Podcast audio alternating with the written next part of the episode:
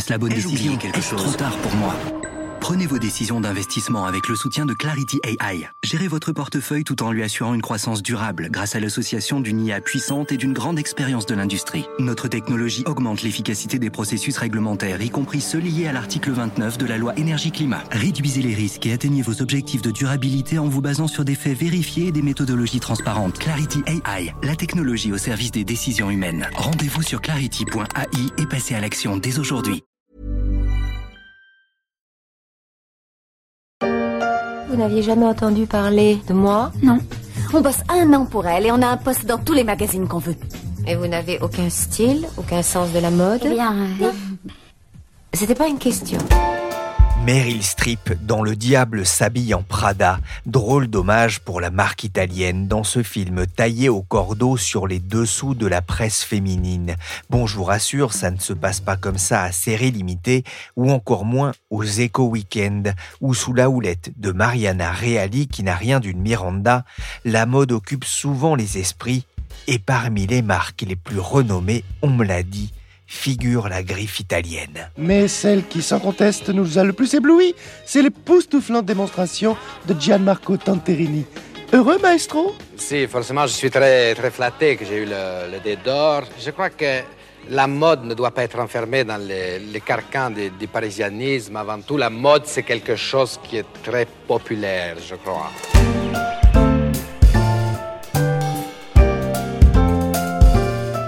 Je suis Pierrick Fay, vous écoutez La Story, le podcast des échos. Chaque semaine, la rédaction du journal se mobilise pour analyser et décrypter un sujet de l'actualité économique, sociale ou financière.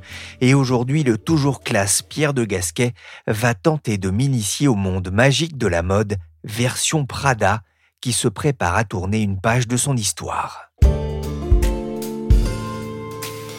ਤੇਰੇ ਪਿੱਛੇ ਸਾਖ ਛੱਡ ਆਈ ਚਾਲੀ ਗੋਰੀ ਚੱਡੀ ਘੁੰਮੇ ਬੈਂਟਲੀ ਚ ਕਾਲੀ ਪਰਾਡਾ ਅੱਖਾਂ ਲਾ ਕੇ ਦੇਖ ਲੈ Prada, le luxe, le glamour façon indienne, avec cette chanson de Jas Manak, star d'Instagram et de YouTube en son pays. Prada l'italien s'anime à l'international comme de nombreuses marques de luxe.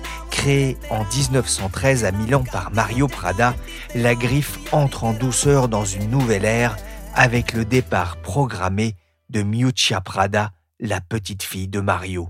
Bonjour Pierre de Gasquet. Bonjour Pierrick. Vous êtes journaliste aux Échos, ancien correspondant en Italie. Vous avez réalisé pour les Échos Weekend une enquête sur la succession qui se profile chez Prada.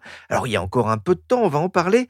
Mais pour démarrer, Prada, c'est avec Gucci, Fendi ou Dolce Gabbana une référence de la mode italienne? Ah oui, absolument. Euh, Prada, c'est quand même euh, une maison euh, qui a une aura très particulière. Euh, il y en a d'autres, évidemment, en Italie. Euh, on a encore euh, des très belles maisons milanaises comme Armani, euh, Dolce Gabbana, qui sont indépendantes, euh, ou euh, Salvatore Ferragamo à Florence. Mais Prada a pris, comment dire, une place particulière en Italie euh, parce que c'est un peu le groupe euh, qui a été le plus euh, dynamique au cours des 30 dernières années. La marque est née à Milan en 1913. À l'origine, c'était une marque de maroquinerie créée par deux frères qui tenaient une petite boutique dans, dans le centre de Milan. Oui, c'est ça. Alors donc, ce qu'il y a de particulier, c'est que c'est une marque plus que centenaire, fondée en 1913 par Mario Prada, qui est le grand-père de Miuccia Prada. Mais évidemment, l'essor de Prada euh, est beaucoup plus récent. L'essor, c'est dans les années 80, dans les années 90, euh, grâce à Miuccia Prada et à son mari Patrizio Bertelli. Mais effectivement, il y a quand même cette trace historique, ces racines milanaises très profondes, puisque la première boutique de Prada a été créée dans la fameuse galerie Vittorio Emanuele, qui est entre la Scala et le Dôme, vous savez, qui est cette espèce d'immense galerie euh, néoclassique où il y a toutes aujourd'hui les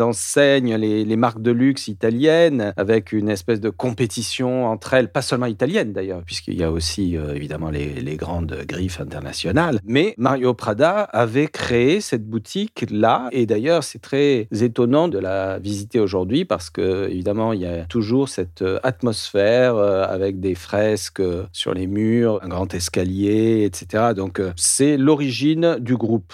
Après, il y a eu une, euh, succession d'étapes euh, très importantes, et notamment la rencontre entre Miuccia Prada et Patrizio Bertelli, qui avait lui hérité d'une euh, boutique de ceinture, de maroquinerie aussi. Et donc, c'est la réunion de ces deux talents qui a donné lieu au nouvel essor de Prada dans les années 80. Oui, c'est vrai que derrière cet essor, il y a une, femme, vous le disiez, un Miuccia Prada. C'est une femme de, tempérament qui a eu un parcours un peu atypique? Absolument. Elle est totalement atypique, on peut le dire, dans le secteur de la mode, puisque c'est plutôt une intello au départ, euh, étudiante en philosophie. Euh, Alors, elle est la petite fille de Mario Prada. C'est plutôt une étudiante rebelle. Elle a étudié à l'Université de Milan. Elle a un doctorat de sciences politiques. Et elle est plutôt euh, une figure très féministe, très engagée. Elle va même adhérer au Parti communiste italien à une époque. Donc, c'est une militante. Il y a des photos d'elle où on, la voit sur les barricades dans les années euh, 70 euh, à Milan. C'est elle vraiment qui va transformer Prada, lui donner une,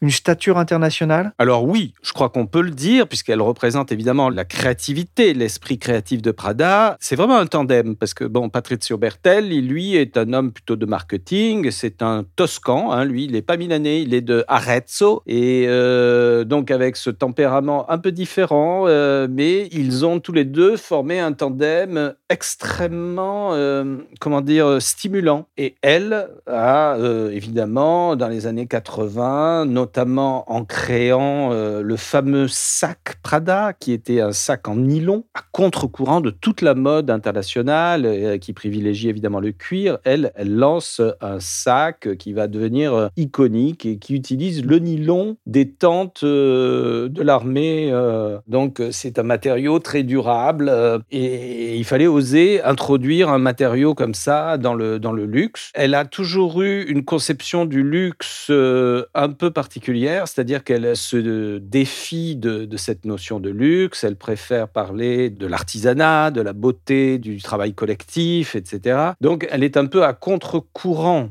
d'autres euh, marques de cette industrie. Elle privilégie un petit peu une approche très, alors je, je dirais intello, mais c'est un peu réducteur. En fait, les critiques diront que c'est un peu une personnalité radicale chic en italien, c'est-à-dire un peu gauche caviar. C'est l'expression qu'on emploie en italien. Mais en réalité, euh, il y a une vraie sincérité derrière son approche parce qu'elle est euh, vraiment passionnée par le monde de l'art. Et donc, euh, elle a notamment innové en ce sens qu'elle a fait un peu exploser les frontières traditionnelles du bon goût et du mauvais goût. À un moment, il y a cette notion de ugly chic en, anglais. Donc, c'est le chic moche. Il y a une espèce de frontière entre la laideur et le, et le vêtement chic, euh, etc., qui a été assez intéressante. Après, bon, évidemment, c'est des concepts euh, difficiles à manier, mais euh, elle l'a revendiqué. Elle a revendiqué elle-même cette espèce d'inversion des valeurs. C'est elle qui capte en tout cas l'attention, les flashs, mais dans le couple qu'elle forme avec Patricio Bertelli,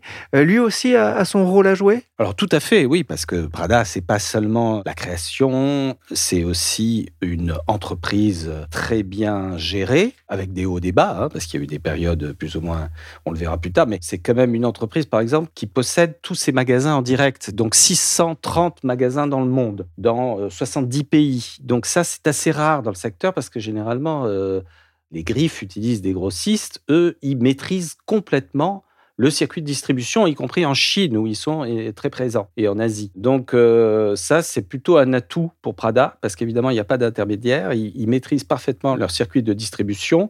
Et puis aussi, euh, ils ont 23 usines dans le monde, euh, une grande partie en Italie. Donc il y a une grande partie de la production qui est quand même en Italie, dans la péninsule, et des usines un peu modèles.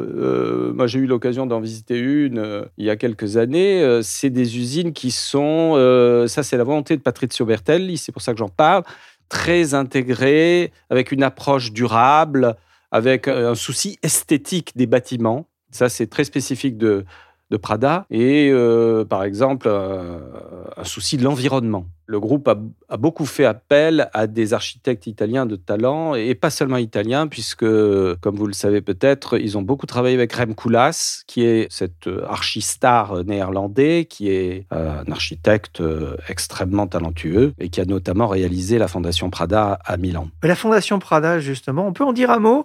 Euh, c'est un outil, là aussi, très important pour développer le goût de l'art de Muccia. C'est elle qui porte véritablement haut cette fondation? Oui, absolument. C'est le bébé de Miuccia Prada mais aussi de, de Patrizio Bertelli d'ailleurs. Mais elle, elle voulait l'implanter plutôt en Chine au départ. Et puis euh, son mari l'a convaincu de la faire à Milan en 2015 pour ce qui est du bâtiment. Mais en fait, le concept de fondation euh, remonte à 97. Donc, euh, il a été créé, la fondation a été créée bien avant les fondations Pinault, euh, Louis Vuitton, etc. ils ont été pionniers dans ce domaine, fondation d'art contemporain, et qui a un rôle euh, assez crucial dans la vie du groupe parce que c'est aussi un laboratoire et c'est le lieu d'échange avec euh, les artistes, avec les architectes, avec les acteurs, avec le monde du cinéma, parce qu'il faut savoir que Miuccia Prada est une très grande cinéphile elle s'intéresse au cinéma depuis toujours et elle connaît des cinéastes comme euh, Quentin Tarantino, Wes Anderson, qui sont vraiment des amis, qui sont euh, très souvent à la Fondation Prada. Wes Anderson ayant décoré le bar de la Fondation Prada à Milan. Et il faut savoir qu'il y a des touristes japonais qui vont à Milan rien que pour aller visiter la Fondation Prada, parce que c'est devenu un des piliers de, la vie culturelle milanaise, avec d'autres institutions comme la Scala, évidemment. Euh, ou la Brera, euh, le musée de la, Brera, mais euh, en matière d'art contemporain, parce que le couple est aussi collectionneur d'art contemporain, comme beaucoup d'industriels euh, italiens, mais de manière très très systématique et conséquente. Donc ils ont une énorme collection d'art moderne et contemporain.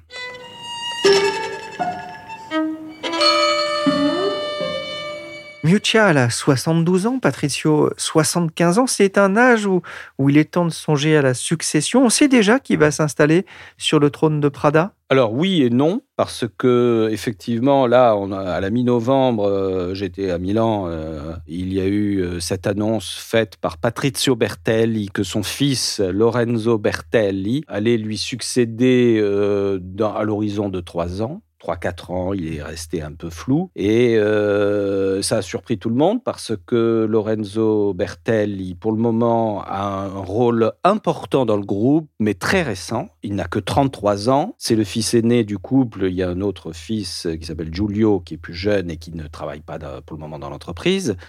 Mais donc, c'est un schéma un peu innovant, on va dire, euh, enfin, tout en étant aussi... Euh, traditionnel euh, parce que c'est une manière de montrer que le groupe veut rester indépendant, évidemment, parce qu'il faut savoir que Prada a connu euh, quand même un, sérieux ralentissement pendant la pandémie, notamment en Chine euh, et en Asie. Les ventes ont, ont subi un un certain essoufflement. Donc 2020 euh, a été une année difficile et ils ont perdu de l'argent, ils sont déficitaires. Donc euh, tout de suite, ça alimente les rumeurs. Est-ce que Prada va pouvoir tenir le coup euh, de manière indépendante, je veux dire? En réalité, les chiffres de 2021 semblent plutôt rassurants. Il y a un redémarrage en 2021, mais évidemment, la question de la pérennité de l'indépendance du groupe se pose, comme pour beaucoup de marques italiennes de cette taille, c'est-à-dire dire 2 euh, milliards et demi de chiffre d'affaires. Euh, c'est un groupe important, mais relativement petit par rapport à d'autres entités euh, dans ce secteur euh, que l'on connaît bien. Et donc, euh, la question va se poser. Pour le moment, Patrizio Bertel, il réaffirme sa volonté d'indépendance et c'est bien pour cela, je pense, qu'il a annoncé que son fils allait lui succéder. Comme vous l'avez dit, il a 75 ans, donc c'est assez raisonnable d'annoncer une nouvelle étape. Néanmoins, beaucoup d'observateurs pensent qu'il faudra quand même un manager très solide, même à l'horizon de 3 4-5 ans euh, à la tête de Prada si l'on veut que ce groupe euh, résiste euh, évidemment à la concurrence. On va en reparler hein, de la question de l'indépendance, mais je voudrais qu'on s'arrête deux minutes sur la personnalité de Lorenzo Bertelli qui occupe le poste de Chief Marketing Officer. En français, ça doit être l'équivalent au poste de directeur marketing. Il a fait son entrée au conseil de Prada il y a huit mois. Il a 33 ans. Il est diplômé en philosophie de l'université privée San Raphaël à Milan. Tiens, ça me rappelle quelque chose. À ce propos, est-ce qu'il tient plus de sa mère ou de son père? Alors c'est un mélange des deux. Moi je dirais que c'est un mélange des deux. Euh, il a euh, la fougue de son père euh, tout en ayant le côté un peu plus posé de Miuccia Prada, qui est très discrète, qui n'aime pas beaucoup les médias, qui donne assez peu d'interviews. Et il est plutôt du côté du père en ce qui concerne son rôle, parce que c'est un ancien pilote de rallye automobile. Hein. Il a démarré comme ça, mais il a aussi étudié la philosophie. Et donc, euh, il a une réflexion sur euh, l'industrie de la mode qui est intéressante, mais il dit très clairement, c'est ce qu'il m'a dit quand j'ai rencontré, euh, que son domaine, c'est le domaine de la gestion de l'entreprise. Il ne, il ne veut pas s'immiscer. C'est un dialogue permanent, évidemment. Il va dialoguer avec Miusha Prada, Raph Simons, qui a rejoint le groupe comme créatif. Mais disons que sa partie, c'est plutôt celle du père, c'est-à-dire la gestion et la stratégie de l'entreprise. Il s'intéresse beaucoup à la transition euh, écologique, évidemment. Ça, c'est d'ailleurs un des premiers rôles qu'il a repris dans le groupe avec le numérique. Et ça, c'est évidemment crucial, on le sait, dans ce secteur, parce qu'il va y avoir une espèce de remise en cause de l'utilisation des matériaux, de la durabilité, toute la problématique de la durabilité qui est au cœur d'ailleurs de la marque de Prada, parce qu'en en fait, euh, tout ce discours euh, sur la responsabilité sociale de l'entreprise qui est aujourd'hui très important, ils ont un peu une longueur d'avance dans, ce domaine. Et euh, Lorenzo Bertelli euh, y travaille et s'y intéresse euh, de près depuis 2-3 ans. Donc il y, a vraiment une approche qui se veut originale. Après, on verra un peu les résultats. Il est vrai que l'industrie de la mode est un peu sur la sellette parce que vous savez qu'on dit que bon, la fast fashion est, quand même très remise en cause. Elle, produit beaucoup de déchets. Quand j'étais à Milan, on a envoyé à la télévision italienne des reportages sur le désert d'Atacama au Chili qui est devenu une poubelle de l'industrie du textile. Donc, euh, je, lui ai parlé à Lorenzo Bertelli, il est, très sensible à ces thèmes.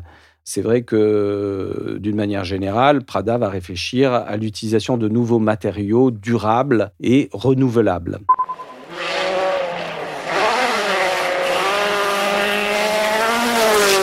Oui, quand on fait une recherche sur Internet, on constate sa passion pour la course automobile. Hein. C'est lui qu'on entend volant d'une Ford Fiesta WRC. Euh, plus que de la mode, euh, finalement, vous l'avez rencontré, vous le disiez, Lorenzo Bertelli, au siège du groupe à Milan. Quelle impression il vous a fait? Oui, alors ça, c'est très important. justement, la course automobile, ça le rapproche du père, parce que vous savez que le père est un passionné de voile, de course euh, nautique, et notamment de la, Coupe d'América. Donc, il a son voilier.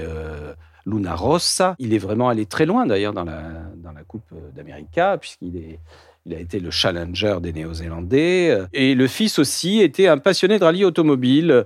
Mais là, il m'a clairement expliqué qu'il avait euh, renoncé à cette passion, ou qu'il l'avait mise un peu en veilleuse en tout cas, et que là, il a fait un choix qui est très clairement de s'impliquer dans euh, cette euh, aventure familiale euh, qui le passionne visiblement. Donc l'impression qu'il m'a faite, c'est d'être extrêmement impliqué, plutôt à l'aise. C'est quelqu'un qui parle facilement, qui est très accessible, très sympathique, je dirais. Après, évidemment, il, est, il a l'âge qu'il a et, c'est vrai qu'il va falloir qu'il se fasse épauler. Il faut dire que dans le conseil de Prada sont récemment entrées des personnalités de premier plan notamment un banquier de Goldman Sachs, euh, Monsieur Zawi, qui est très connu dans le milieu des affaires, des fusions-acquisitions. C'est vrai, Pierre, hein, que l'entrée de, Yoel Zawi, euh, ce super banquier au conseil de, Prada, relance aussi euh, les, rumeurs, ou en tout cas les, hypothèses de rapprochement et de création d'un pôle de luxe autour de Prada?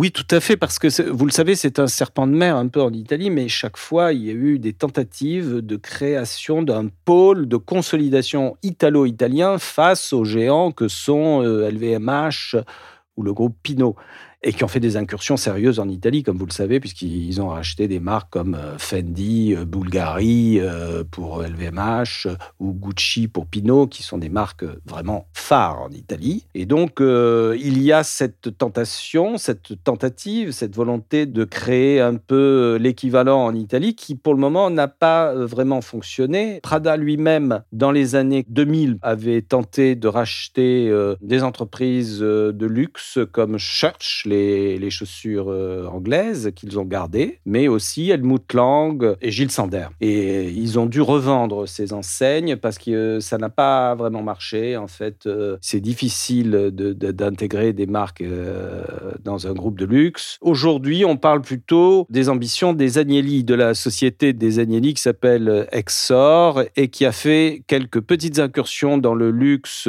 assez spectaculaires en Chine, où ils ont racheté une, entreprise euh, importante et aussi euh, avec le rachat de Louboutin, le chausseur, euh, pour une partie minoritaire, mais quand même, ce sont des acteurs. Donc, on, prête à la société Exor de John Elkann des ambitions dans ce secteur.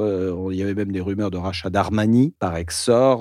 Pour le moment, il a, il a démenti toute discussion, mais il y a toujours un petit peu cette ombre qui plane sur le secteur. Donc, en fait, c'est très important de voir que Prada aujourd'hui euh, dit euh, nous allons plutôt privilégier des collaborations. Alors c'est ce qu'ils ont fait notamment avec Zegna, qui est une autre marque euh, emblématique du textile italien, Ermenilio Zegna, qui est moins connu que Prada, mais qui est une très belle entreprise du nord de l'Italie. Et par exemple, ils ont, ils ont repris des usines ensemble et ils travaillent sous forme de partnership. Merci Pierre de Gasquet, journaliste aux échos, pour ce décryptage de la maison Prada et l'avenir de la mode made in Italy. La story s'est terminée pour aujourd'hui. Cette émission a été réalisée par Willy Gann, chargé de production et d'édition Michel Varnet. La story est disponible sur toutes les plateformes de téléchargement et de streaming de podcasts. Une bonne résolution pour 2022. Abonnez-vous pour ne manquer aucun épisode.